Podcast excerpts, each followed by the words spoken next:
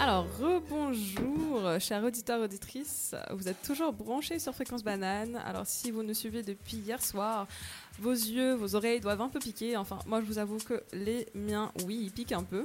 Mais bon, on est là jusqu'au bout pour vous faire kiffer ce bananaton. Et on arrive gentiment vers la fin de cette ultra trail radiophonique, on peut rester un peu dans la métaphore de l'endurance.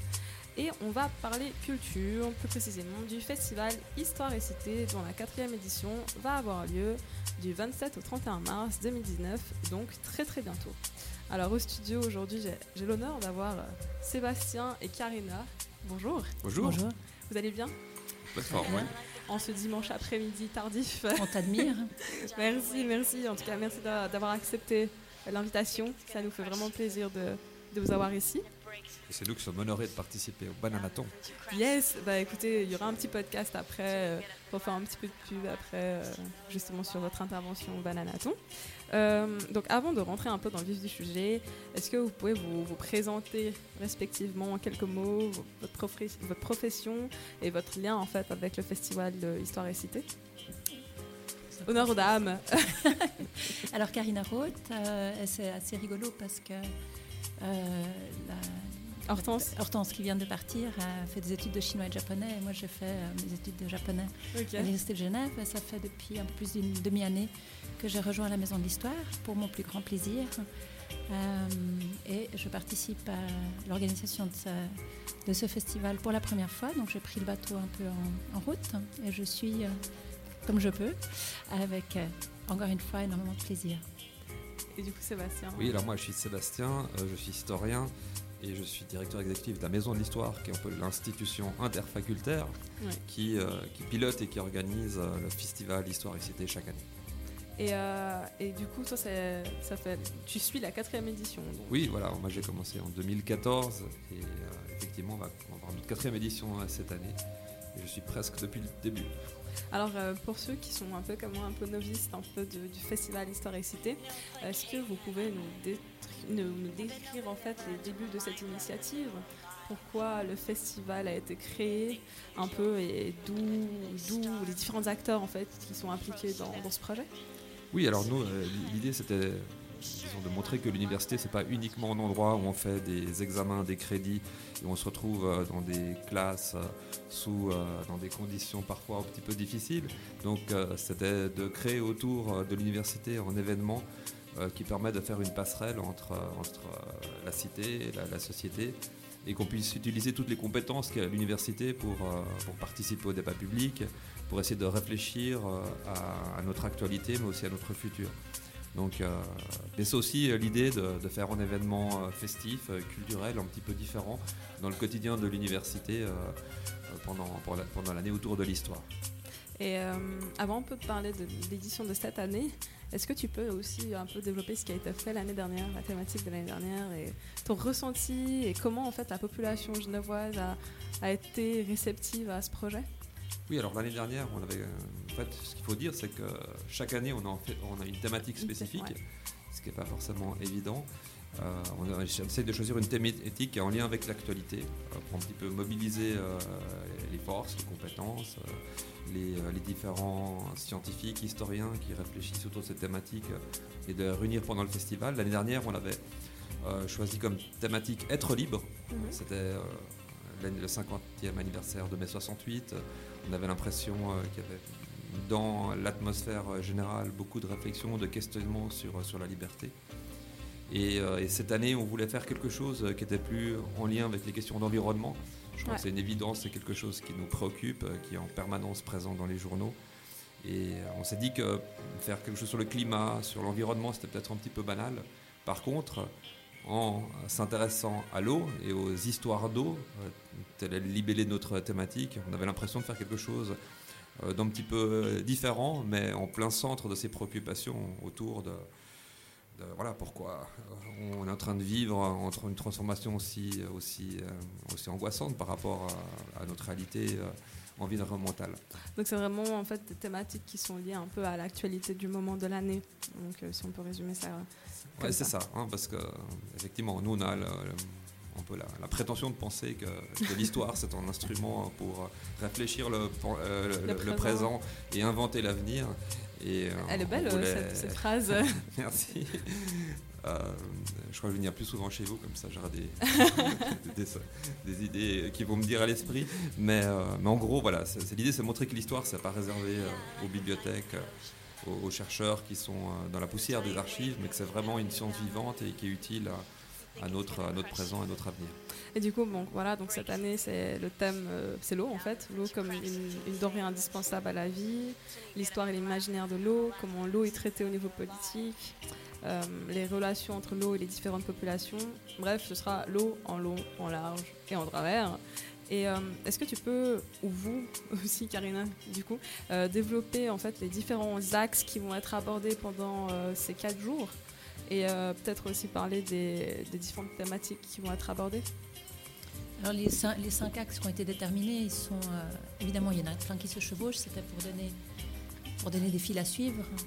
Euh, alors le, premier H2O, c'est plutôt sur la, matérialité de l'eau et, euh, et sa, composition. Mais il y a aussi, par exemple, la conférence d'ouverture, elle, elle, est aussi placée dans cet axe-là. Ensuite, la, la gouvernance de l'eau, c'est plutôt comment, comment l'eau est gérée politiquement. Euh, alors on apprend plein de nouvelles expressions comme, euh, euh, comme le nationalisme hydrique, ah, que je n'avais pas entendu avant de commencer à travailler sur ce festival. technique. Ensuite, il y a l'imaginaire de l'eau. Alors, dans l'imaginaire, évidemment, on peut placer énormément de choses différentes, que ce soit la littérature, que ce soit les mythes, la, religion. Il y a plein d'aspects. Très perméable, encore plus que, les, que les autres peut-être. Les peuples de l'eau, on a essayé de, d'y placer les populations, qui, que ce soit les pêcheurs ou alors les, euh, les cités lacustres, hein, les, gens qui vivent plus spécifiquement de l'eau ou autour de l'eau. Et euh, ensuite, eau de vie, eau de mort. Hein. Euh, alors, euh, loin de se focaliser seulement sur l'alcool, ou alors l'alcool, dans justement ces différentes euh, acceptions, c'est montrer comment l'eau peut à la fois être source de vie et, et source de mort. Ou, Donc, notamment là, ça, moi, ça me fait écho aussi, par exemple, à la crise migratoire. voilà, il y a pas mal de morts justement en mer. Voilà, il y, a, plusieurs tables rondes ou euh, conférences et des films qui ont, qui ont trait à la, crise des migrants.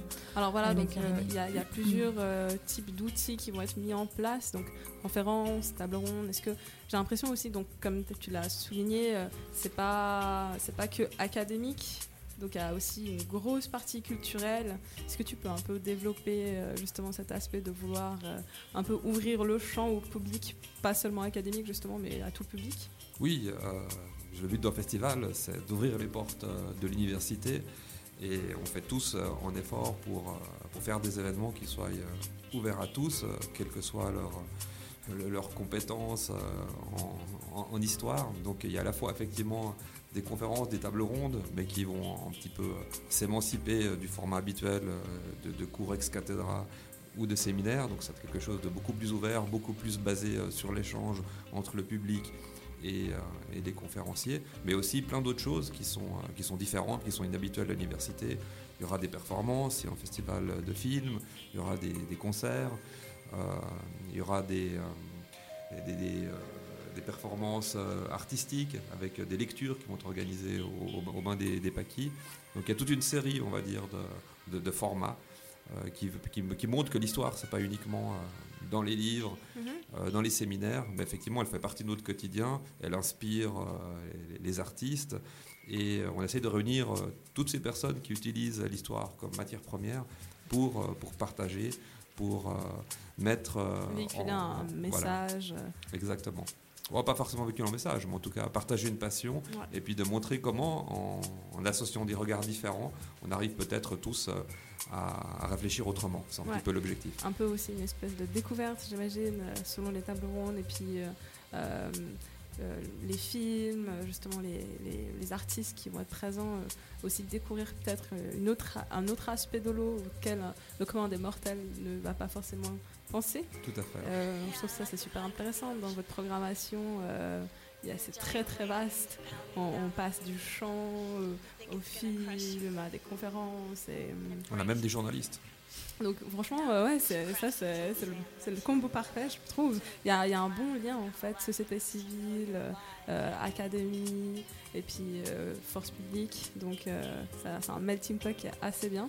Moi j'avais une petite question au niveau de, de l'organisation de cette année. J'ai cru comprendre que euh, le festival a un peu ouvert ses frontières sur la dimension romande de la Suisse. Donc c'est pas que cantonné à Genève.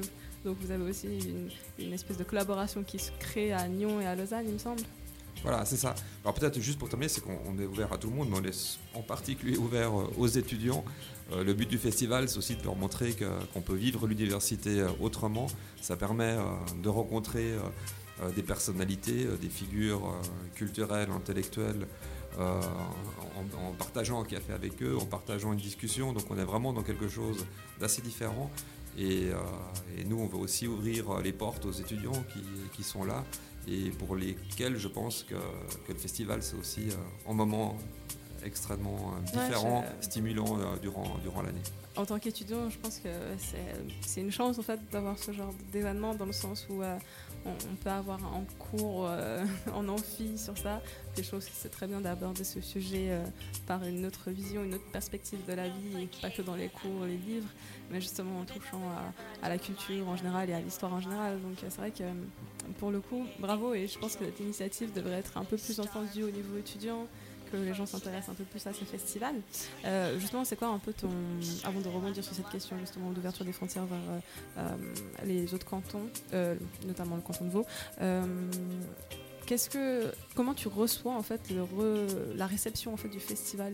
Donc ce qui s'est passé les années précédentes. Est-ce que tu vois que les gens sont intéressés par ça au niveau justement de comment on, perçoit le festival en général? Alors oui, on est plutôt content. Il y a en moyenne entre 8 et 9 000 personnes qui, participent aux différentes activités du, festival. Donc c'est quand même pas rien et on est très heureux euh, d'ouvrir nos portes et d'accueillir autant de, personnes.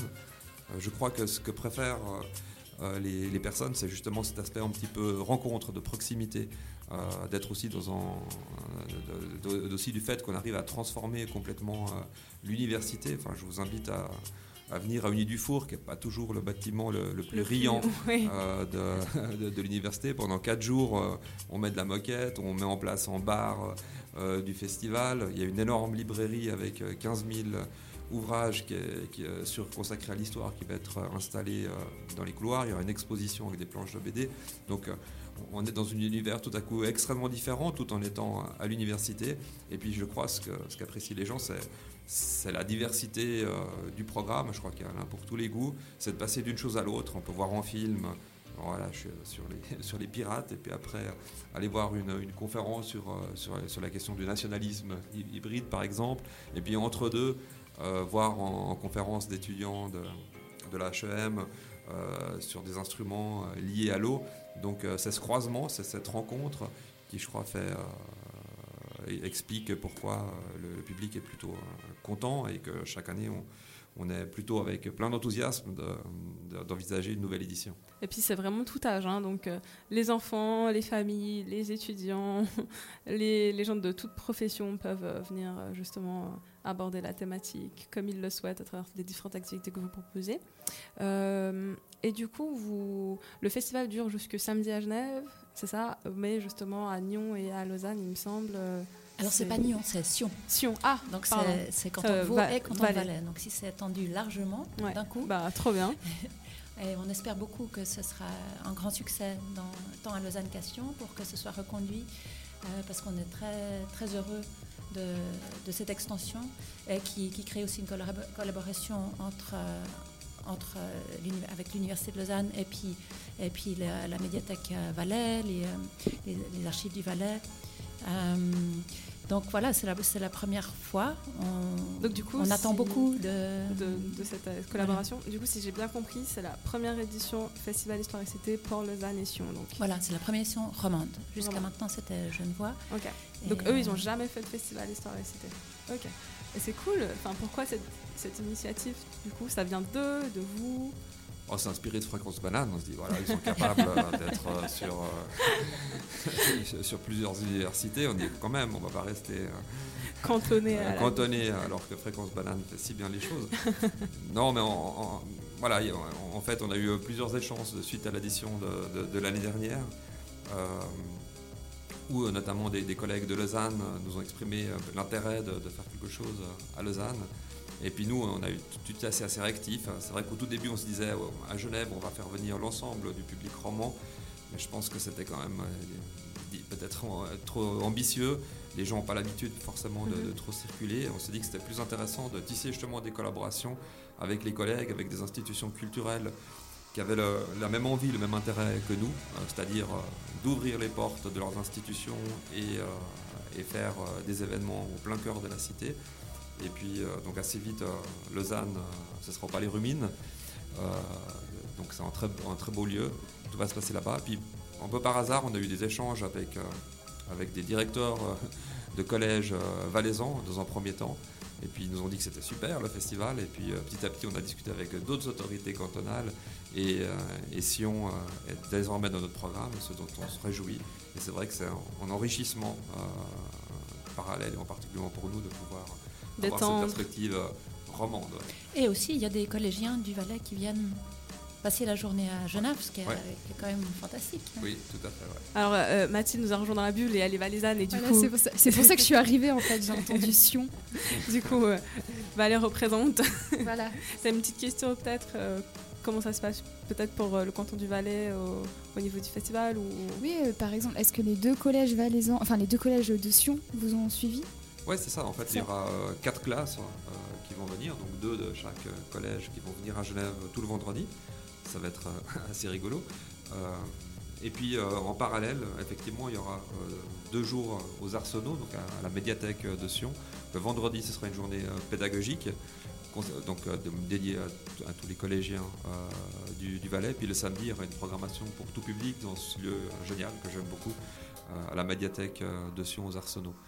Et, et voilà, donc euh, si vous n'êtes pas à Genève, vous êtes à Sion, hein, allez, allez voir euh, le festival à Sion. Ce qu'il faut dire aussi, c'est que aussi bien à Genève euh, qu'à Sion, il y a aussi une programmation pédagogique qui commence, sauf erreur, cette semaine. C'est-à-dire qu'on monte des ateliers, des visites. qui sont dédiés aux élèves du cycle, du collège, le CG, enfin du secondaire 2 Genevois, qui, qui participent à des activités autour, autour de notre thématique. Donc cette année, c'est sur l'eau. Et est-ce que vous savez si des professeurs euh, vont, vont, en parler euh, pendant leur, leur, cours ou si c'est plutôt euh, hors des cours? Alors, à l'université, vous pensez Non, je dis en général dans les cycles et dans les, collèges, les lycées. Bah, on espère, quoi. En tout cas, c'est pour ça qu'on fait aussi ces ateliers, c'est pour montrer qu'on ne fait pas uniquement un événement culturel, mais on essaye de donner du sens et on essaye de, de transmettre quelque chose, pas uniquement aux étudiants de l'université, mais aux, aux collégiens. Et, et puis nous, par ailleurs, il y a aussi une formation euh, continue des maîtres qui aura lieu ah. sur le festival, euh, sauf erreur le jeudi. Un peu aiguillé en fait, euh, après l'aspect pédagogique par tout la à suite. Fait. Ouais, tout à fait. Donc voilà, on, essaye d'être actif sur tous les niveaux pour véritablement rassembler toutes les personnes qui travaillent, qui s'intéressent ou qui imaginent autour de l'histoire pendant quatre jours. C'est un petit peu le challenge c'est pour ça que si Fréquence Banane vient, on serait extrêmement honoré. Bah, nous aussi, on serait, c'est donnant, donnant, je trouve. Et puis, en tout cas, certains membres sont, sont assez intéressés, notamment les, les, personnes qui sont en lettres, mais aussi d'autres facultés, à justement toucher euh, ce festival et découvrir comment on pourrait le, le, mettre en avant, en tout cas sur nos zones, en tout cas à Fréquence Banane. Euh, j'avais une petite question au niveau de, de l'organisation. Donc, euh, vous êtes combien à gérer ce beau projet? N'est pas tant que ça. Hein Donc il y a Sébastien qui. Sébastien et Floriane chapeautent un peu, tiennent tout le festival. Euh, Floriane fait la coordination. Euh, elle a vraiment. Si, si Floriane n'est pas là, là, c'est vraiment une catastrophe intégrale. Et, euh, et ensuite, il y a Thierry, Thierry Maurice qui s'occupe de toute la partie librairie historique, qui a tous les contacts avec les, les écrivains. Et, euh, et ensuite, euh, bah, moi, je, me suis occupée de l'édition du programme papier. Puis, je, pour l'instant, je, je, suis un peu là où je peux, euh, en essayant de pas trop mettre, de m'encoubler dans les fils. Et, et ensuite, il y, y, a Audrey, qui est la secrétaire, qui, qui fait un travail immense de, de coordination de, pour l'hébergement, les billets de train. Donc pareil, Floriane et Audrey, elles ont des, plein de grilles dans la tête. c'est vraiment elles qui sont le, le cadre de référence du festival. on a aussi deux étudiantes qui nous donnent un, coup de main. Euh, donc Marie euh, Tessiguerre qui s'occupe notamment du, comme régisseuse euh, de la programmation cinéma et Lola que vous connaissez qui s'occupe des réseaux sociaux. Et puis en parallèle de tout ça, il y a, voilà, il y a toute une série, on a une direction qui s'occupe de, de, la réflexion, de la programmation scientifique, différents comités avec des collègues de l'université, de la aide, de l'HM, mais aussi de l'UNIL.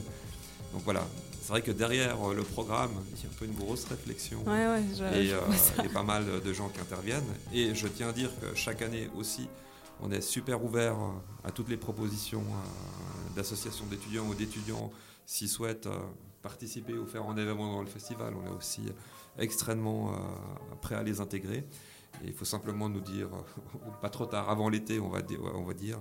Et ça, on l'a fait les autres années, notamment avec Topo TV, qui, qui avait organisé des conférences, euh, qui était présent sur le festival, euh, aussi Fréquence euh, Banane. Et ça, c'est quelque chose qu'on apprécie beaucoup. Ça fait partie de la philosophie de notre festival, c'est de créer des liens, créer des synergies et, de faire des choses ensemble. En tout cas, merci, merci pour cette initiative de vouloir justement intégrer les étudiants de l'université dans votre projet. Et vous, personnellement, l'eau, ça, vous dit quoi l'eau en fait? Oh là, moi, depuis que je suis arrivée à Genève, j'habite à, côté des Bains des Paquis. Je ne peux pas imaginer, je pense que si j'habitais pas juste à côté du lac, ça fait très longtemps que je serais partie de Genève. Donc euh, là, depuis, je viens de passer deux ans aux États-Unis sur la côte ouest, donc au bord de la mer. Et depuis que je suis rentrée, je rase l'eau encore plus qu'avant. Je ne peux pas quitter l'eau. Donc euh, l'eau vraiment en indispensable pour le bien-être corporel. Absolument. Mental aussi peut-être. Ah oui, plus, encore plus. Émotionnel, mental, tout. Ça fait du bien de voir de l'eau quoi. Oui. Comme dirait le capitaine Haddock, l'eau ferrigineuse. Oui. Les petites références. Euh... C'était pas Bourville ça Aussi. aussi, aussi.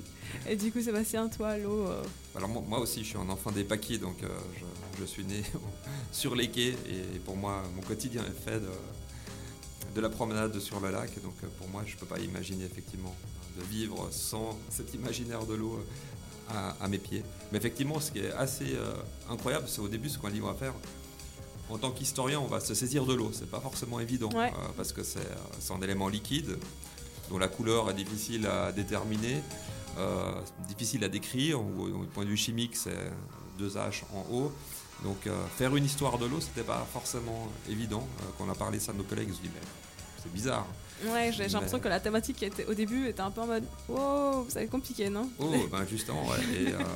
et, euh, finalement, euh, assez vite, c'était très mobilisant, euh, assez original, notamment. Je crois par rapport aux autres années, on a eu beaucoup plus voilà, d'impulsion, d'énergie positive autour de cette thématique.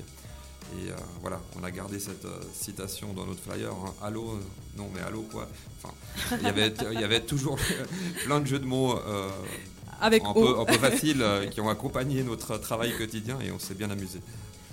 Bah écoutez, on peut retrouver maintenant la programmation est complète et sortie.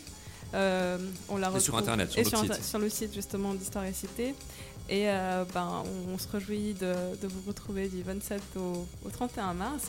Vous avez une petite dernière information que, que vous voulez passer comme ça, euh, qui vous vient à l'esprit, peut-être euh, par rapport à la conférence de presse ou quelque chose qui va se passer avant le festival?